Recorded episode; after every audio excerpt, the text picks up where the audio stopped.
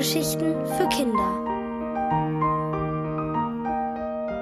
Viel Krach in der Neubausiedlung von Dagmar Petrik.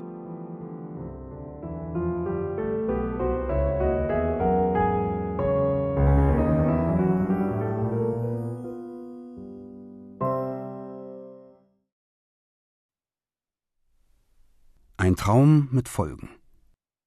Der Bagger hatte ein tiefes Loch in die Erde gerissen. Sie gossen schon die Fundamente für die Keller. Ein Arbeiter zog den zitternden Schlauch, aus dem Beton strömte, über die mit Eisenstäben durchzogene Platte. Bald war alles mit einer grauen Schlammschicht bedeckt. Jonas lehnte am Baustellenzaun und sah zu. Jonas war acht und ging in die zweite Klasse. Das gelbe Schild mit der schwarzen Schrift konnte er schon flüssig lesen. Betreten der Baustelle verboten. Eltern haften für ihre Kinder. Da entdeckte ihn der Arbeiter. Er winkte ihm zu. Jonas wich vom Zaun zurück. Höchste Zeit, heimzugehen. Bestimmt wartete Mama schon auf ihn. Sein Schulweg führte genau an der Baustelle vorbei, wo es immer was Neues zu entdecken gab. Die Siedlung, in die sie erst vor kurzem gezogen waren, wuchs mit jedem Tag mehr. Im Veilchenweg stand Frau Stein im Vorgarten und schnitt ihre Rosen. Frau Stein war die Nachbarin. Schnipp machte die Gartenschere, plopp fielen die Rosenköpfe auf die Erde. Als Frau Stein Jonas sah, fuchtelte sie mit der Schere durch die Luft. Dass du mir ja keinen Ball in meine Blumen kickst. Er beeilte sich, im Haus zu verschwinden. Mama öffnete die Tür und gab ihm einen Kuss. Hallo Spatz, wie war's in der Schule? Jonas ließ den Ranzen in den Flur fallen. Gut, sagte er, er wusste, dass sich Mama aufregte, wenn er zu spät aus der Schule kam und dass sie nur deshalb nicht schimpfte, weil alles noch so neu für ihn war. Wie lief's mit Kai? Kai war ein Junge in seiner Klasse, den fanden alle Jungs toll. Kai konnte 80 Sprünge mit dem Springseil hopsen und schoss super scharfe Bälle. Jeder wollte in seiner Mannschaft sein, aber Jonas wählte er nie. Im Morgenkreis hatte Kai erzählt, dass er alle Jungs aus der Klasse zu seinem Geburtstag eingeladen hatte, nur ihn nicht. Ganz okay, murmelte Jonas. Was gibt's zum Essen? Mama hatte Kartoffelbrei und Erbsen gemacht. Er balancierte eine Erbse auf der Gabel. Hast du Hausaufgaben auf? fragte Mama. Bloß Sachkunde. Wir sollen einen Steckbrief schreiben über irgendeine Pflanze. Aha, Nachher kommt ein Mann, mit dem ich über die Gestaltung der Terrasse sprechen möchte. Sei so gut und geh dann ein bisschen raus, ja? Jonas hatte keine Lust rauszugehen, aber im Haus bleiben konnte er nicht. Also zog er nach dem Essen los. Nicht in den Garten, wo nebenan jetzt sicherlich Frau Stein ihren Kaffee schlürfte. Sie mochte es nicht, wenn Jonas laut war, und er wollte sich nicht von ihr beschimpfen lassen. Nun, da die Sonne stärker schien, war es frühlingshaft warm geworden. Zum ersten Mal trug Jonas seine Fließjacke. Hinter der Häuserzeile, zu der auch ihr Reihenhaus gehörte, begann ein Stück unbebautes Land, das mit Sträuchern überwuchert war. Heckenrosen hängten sich an seine Hose und zerkratzten ihm die Hand. Hier wuchs eine Menge Gras, durchsetzt mit Moos und Bauschutt. Mittendrin ragte ein Hügel auf, fast wie ein kleiner Berg. Trampelpfade schlängelten sich durchs Gestrüpp bis zu seiner Spitze. Jonas begann, einen Pfad hinaufzulaufen. Hier oben roch die Luft anders. Ein sanfter Wind streichelte sein Gesicht. Das Reihenhaus sah auf einmal klein aus. Frau Steins Rosen verschwammen zu tanzenden Punkten. Die Baukräne wirkten wie die Beine einer Spinne, die spazieren ging. Plötzlich kam es Jonas vor, als hätte ihm jemand auf die Schulter geklopft. Er drehte sich um. Hinter ihm wuchs ein merkwürdiger Baum. Er hatte eine grünlich-gelbe Rinde, einen handbreiten Stamm, kätzchenartige Knospen keimten zwischen den ersten zarten grünen Blättern. Das Eigenartigste aber waren seine Zweige.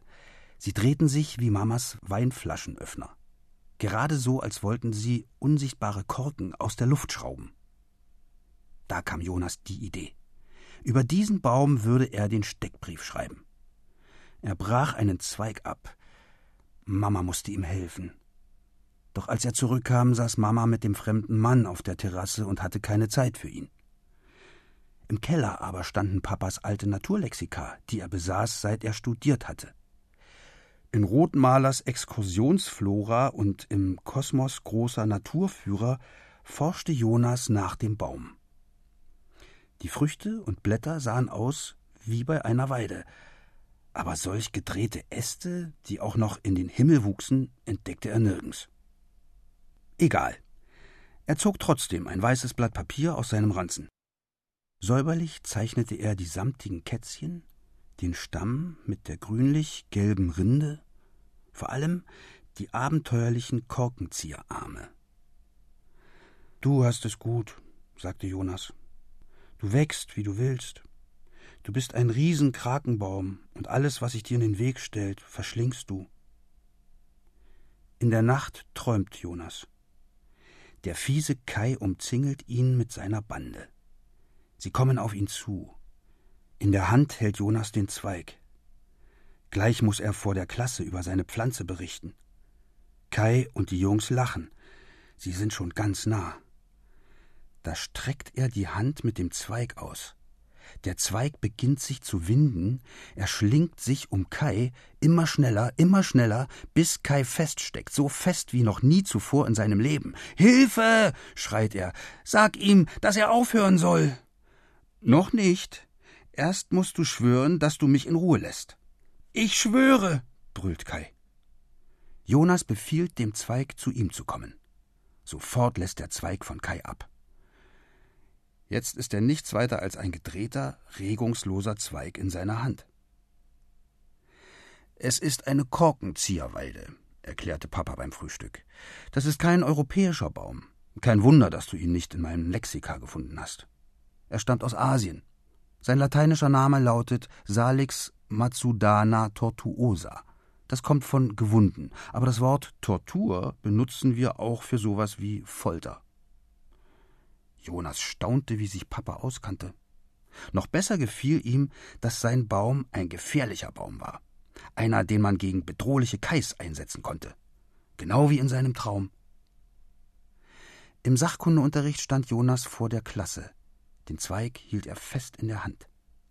Sobald er ihn spürte, kamen die Worte ganz leicht. Sogar Papas schweren lateinischen Namen hatte er sich gemerkt. Salix, Matsudana, Tortuosa. Als Jonas fertig war, klatschte die ganze Klasse. Alle wollten noch mehr wissen, aber ausgerechnet Kai kam in der Pause als erster zu Jonas und sagte Das war toll. Ist ein starker Baum, den du mitgebracht hast. Darf ich mal zu dir kommen und du zeigst ihn mir? Jonas sah auf den Zweig in seiner Hand. Er sah auf Kai. Er stellte sich vor, wie sich der Zweig um Kai wand, bis er ihn auf seinen Befehl losließ. Klar, wie wär's heute Nachmittag? Einverstanden. Kai grinste und damit war es abgemacht. Die Grundmauern standen schon, als Jonas an der Baustelle vorbeilief. Der Arbeiter balancierte mit der Wasserwaage auf den Sockeln. Er winkte. Jonas winkte zurück. Heute konnte er nicht bleiben. Heute kam Kai. Er würde ihm den Baum zeigen. Sie würden zusammen auf dem Berg spielen. Jonas freute sich sehr.